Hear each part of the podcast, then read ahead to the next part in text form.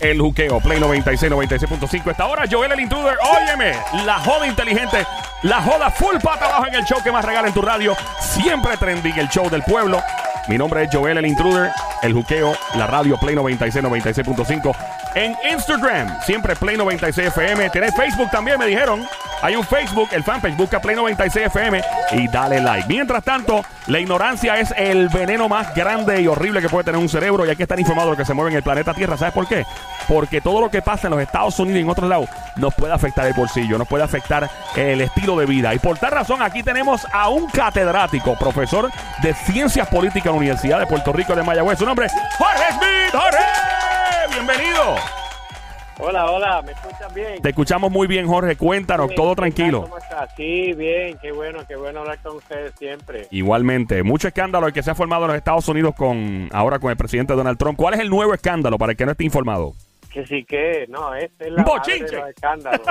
un bochinche grande y vamos a estar oyendo de esto mucho tiempo porque el- en la Cámara de Representantes quiere despedir a Donald Trump, quiere votarlo. Wow. Lo quieren votar. Quieren votarlo, y, y, pero ahora eso va eso poco a poco. Pero la razón por la cual lo quieren votar es porque Donald Trump eh, llamó por teléfono al presidente de Ucrania Uy. y le pidió que montara un caso criminal contra Joe Biden, que es el potencial candidato demócrata. O sea, que le pidió a un a una potencia extranjera que interviniera en la política de su país. ¿Y Joe Biden? es ilegal. Y Joe Biden fue el vicepresidente de los Estados Unidos bajo la, la dirección de Barack Obama también, by the way. Eso es así, así que es una persona bien conocida, pero el hijo de Joe Biden es empresario y está en la junta de directores de una empresa importante de Ucrania. ¿Y cómo eso no, crea un conflicto? Que haya una persona, ¿cómo trabaja eso? ¿Es libre comercio? ¿Cómo es eso? Que, que su hijo sea parte de eso. Correcto. Bueno, a mí yo no veo eso bien, es legal, pero francamente yo no lo veo bien porque él era vicepresidente. Antes de eso, en el Senado había, había estado encargado del Comité de Relaciones Exteriores, o sea que tiene eh, en su cargo como, como político tiene muchas conexiones en el mundo entero y su hijo se ha beneficiado de eso haciendo negocios, pero eso, eso no es ilegal.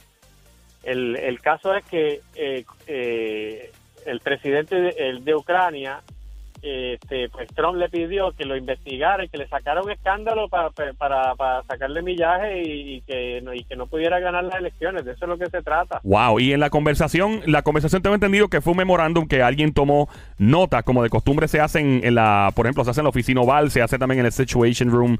eh, cuando eh, esta, ¿cómo trabaja? ¿Cómo trabaja esto de que cuando tú estás hablando de cosas tan íntimas o, o secretas, que son de secretos de Estado eh, o algo? O sea, esto todo es documentado, todo lo que, todo lo que se habla, aunque sean cuestiones opera- eh, operaciones militares, todo esto es documentado, todo esto es escrito. ¿Cómo funciona esto, profesor? Claro, ahí espían a todo el mundo, hasta el presidente. Ahí, ahí le llaman, cuando usted ve la palabra inteligencia, después de una agencia, quiere decir espía. Ok, pero eh, la pregunta es la siguiente, o sea, cualquier cosa, por ejemplo, el día, supongamos, cuando Barack Obama habló con su inteligencia, con la CIA y con todo, eh, con JSAC, que son el Comando de Operaciones Especiales de las Fuerzas Armadas y todo, para capturar, digamos, Osama Bin Laden.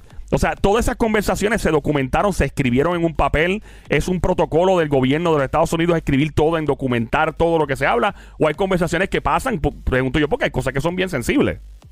No todas se escriben, pero todas se ver, todas, todas se están monitoreando. Algunas se escriben, otras no. Entonces lo que pasó aquí fue que una persona que no se sabe quién es, pero existe, una persona que trabaja en una de, puede ser la CIA, puede, hay, hay muchas. Una de esas, no se sabe ni cuál de esas, lo, le escuchó eh, esa conversación y dijo, espérate, aquí yo creo que se está cometiendo un delito, yo no me puedo hacer el loco o la loca. Y, se, y entonces le escribió un informe y se lo, se lo informó al, al inspector general. El inspector general, que es el que se supone que, que esté pendiente de, de que no se cometan ile- ilegalidades dentro de la comunidad de inteligencia. Ok. Y entonces ese señor cogió ese informe y se lo dio a su vez al director de inteligencia, al Director of National Intelligence, que ese, ese es amigo de Donald Trump, Donald Trump lo puso ahí. Y Ya se lo- supone que a su vez él se lo, le dé ese informe al Congreso y no lo dio. ¿What? No, se lo quedó. Entonces ahora ese señor va a tener que deponer en el Congreso, va a tener que explicar si fue él que no se lo dio al Congreso o si fue que Donald Trump le pidió que no se lo diera, porque la ley dice que tienen que dárselo al Congreso para que el Congreso vea esa información. Vamos, va- eh, voy a, y yo sé que estamos, estamos brincando un tema al otro, y esto es como las películas que le dan rewind al y todo, pero vamos para la época de Nixon, que fue el presidente que por poco y recibe un impeachment y el tipo renunció y dijo, dame quitarme de esto antes. ¿Cómo las grabaciones del caso Watergate, eh, el caso Watergate, si usted me corrige si me equivoco en algo, fue que aparente, bueno, según lo que dicen es que mandaron entrar a las oficinas de los demócratas en ese tiempo, que se llamaban Watergates, eh, y los tipos que mandaron, la policía los, capturó, y cuando empezaron a interrogarlos, los tipos siguieron choteando gente y choteando gente hasta que esa gente siguieron choteando más arriba y llegó al presidente. Eso fue con Nixon. ¿Voy bien hasta ahora, profe? Sí, Wa- Ok. Watergate era el hotel donde estaba... El Watergate era el hotel, no, era, la- no, era- no eran las oficinas de demócrata, ¿verdad? Sí, porque ellos tenían un piso de ese hotel, Ok. que ahí tenían sus oficinas. sí. Ok, so, básicamente, ¿cómo todas esas conversaciones grabadas de Nixon, que están en YouTube, by the way, tú puedes escucharlas ahora mismo, eh, cómo todas esas conversaciones íntimas del tipo dando instrucciones de cómo y qué no hacer, cómo eso está grabado, cómo eso quedó ahí grabado? Contra ellos. Nixon nunca se imaginó que eso, que eso iba a aparecer en YouTube.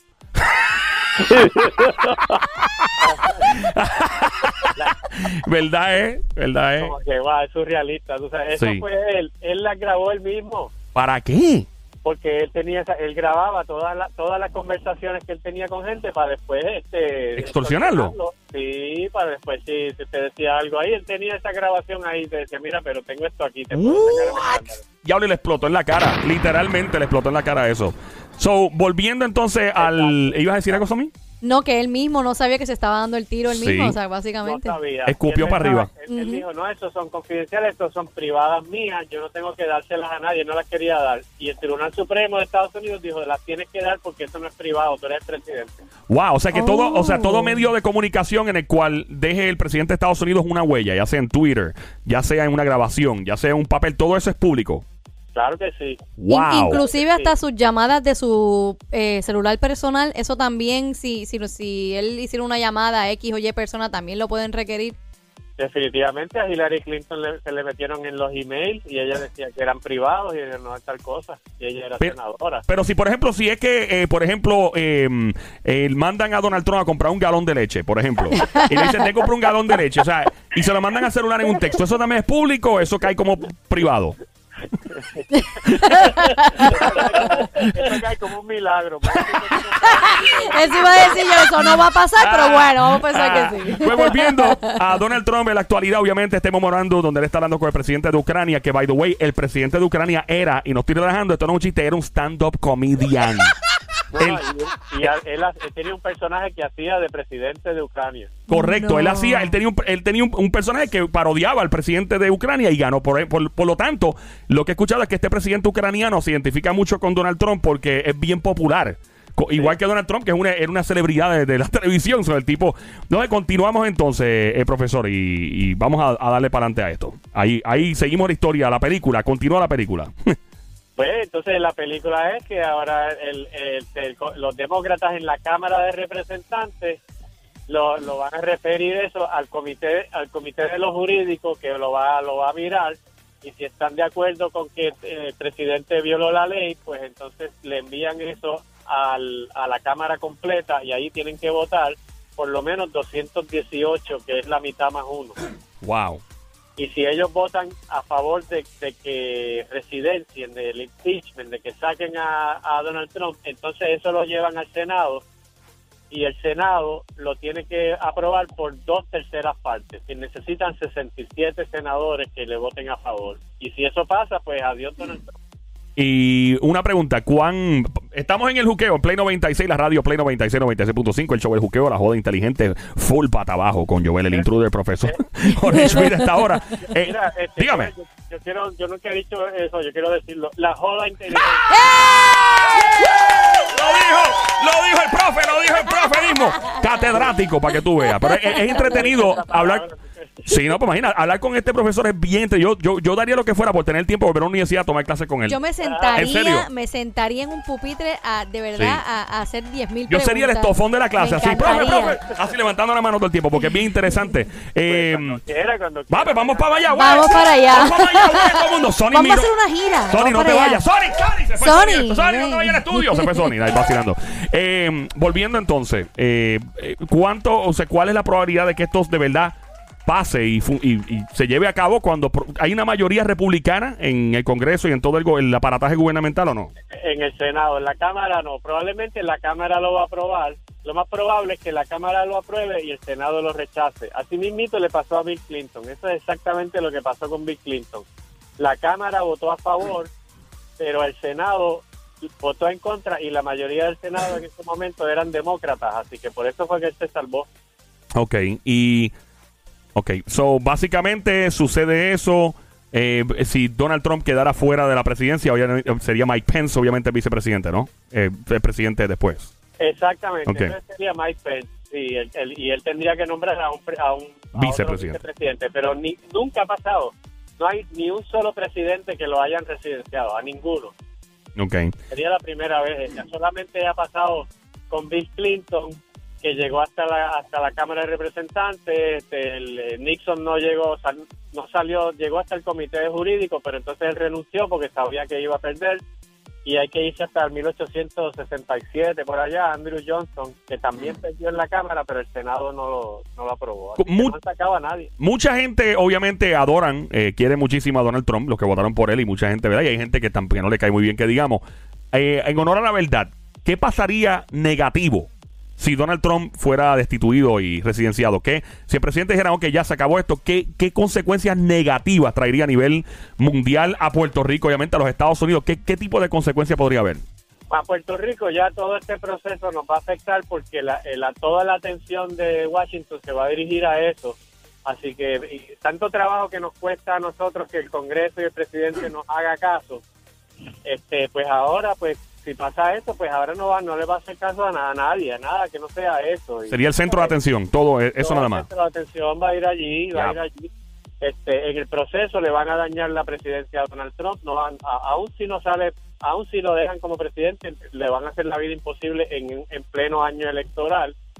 Así que esto está diseñado también para, para, para que el tipo no pueda gobernar porque va a ser, va a tener que estar pendiente de contestar las acusaciones.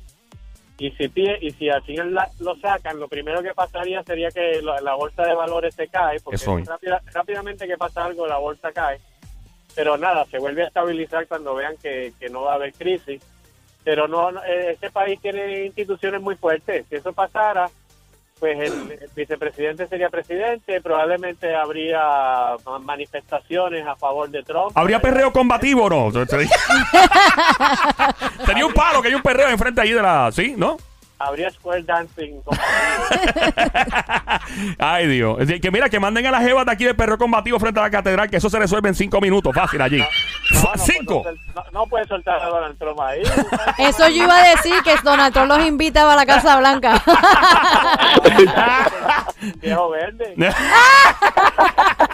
Ay, miren. Eh, entonces, yo iba a preguntar algo. Volvemos, estamos en Play 96, la radio 96.5. El juqueo de esta hora, Joel el Intruder, profesor catedrático de la Universidad de Puerto Rico en Mayagüez, Jorge Schmidt. Una pregunta, y esto es lo que yo siempre me he cuestionado de, los políticos. Eh, cuando uno es político, ya sea, ya está, que sea alcalde, senador, congresista, lo que sea, gobernador, presidente, whatever it is, embajador, ¿cuán- ¿cuál por ciento aproximado se va en burocracia, en guerra, en conflictos, en resolver el ataque de otros partidos hacia uno? ¿Cuán- ¿Cuál por ciento se ¿Cuánto por ciento se invierte en eso y qué por ciento queda del 100% para uno de verdad eh, estar activo en lo que en lo que uno debe trabajar, que es la política y trabajar en, en ejecutar? Más o menos, ¿cuál es el ratio? Bueno, se te puede ir 70% nada más en mantener.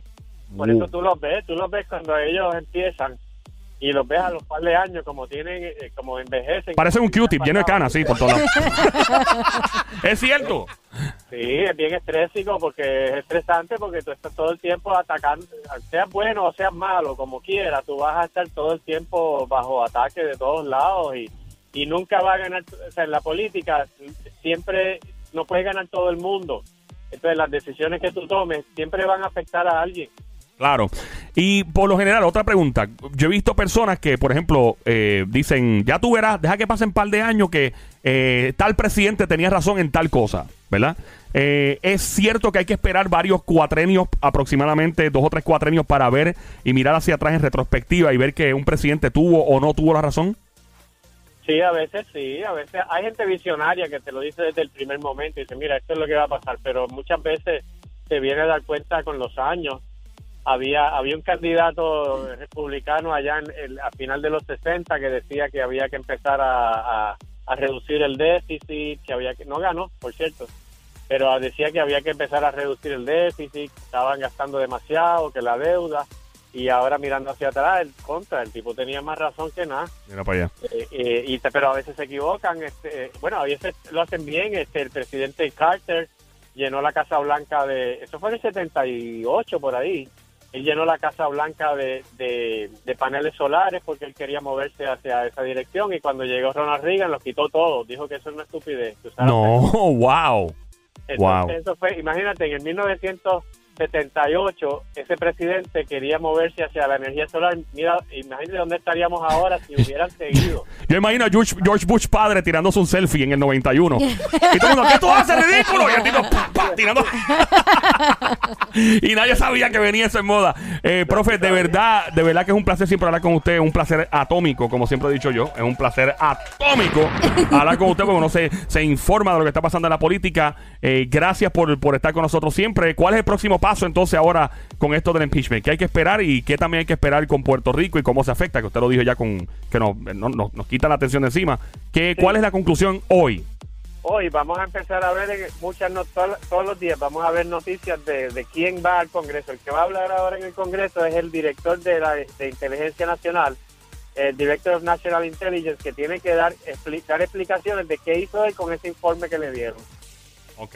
O sea que ahora Eh, y tenemos. eso va eso va- eso- lo que pasa es que eso son cosas con- bastante técnicas que eh, la, la mayoría de la gente pues como que dice yo no entiendo qué es lo que le están acusando a ese tipo porque una cosa es que digan lo acusan de que se robó dinero o que le hizo daño a alguien ah, eso yo lo entiendo pero Hmm. cuando te dicen no lo acusan de de que de, de algo bien técnico la gente le pierde interés así que los demócratas ahora tienen el reto de hacer un proceso que sea interesante para, para Joe Smith, tú sabes, para la gente de a pie normal y corriente, que no, que no entiende mucho de leyes y tienen que explicárselo en arroz y habichuela, en pizza y en hamburger. Y esa, gente, e- esa va a ser el problema, porque ellos, esto, esto no es, esto es para las gradas, esto no es solamente para el Congreso, sino que esto es para toda la gente que va a estar viéndolo en televisión, para esa Claro. es la gente que ellos quieren afectar. Sí, sí, para la opinión pública afectarle y todo. Y esperemos que nadie ahí aparezca en un chat de Telegram.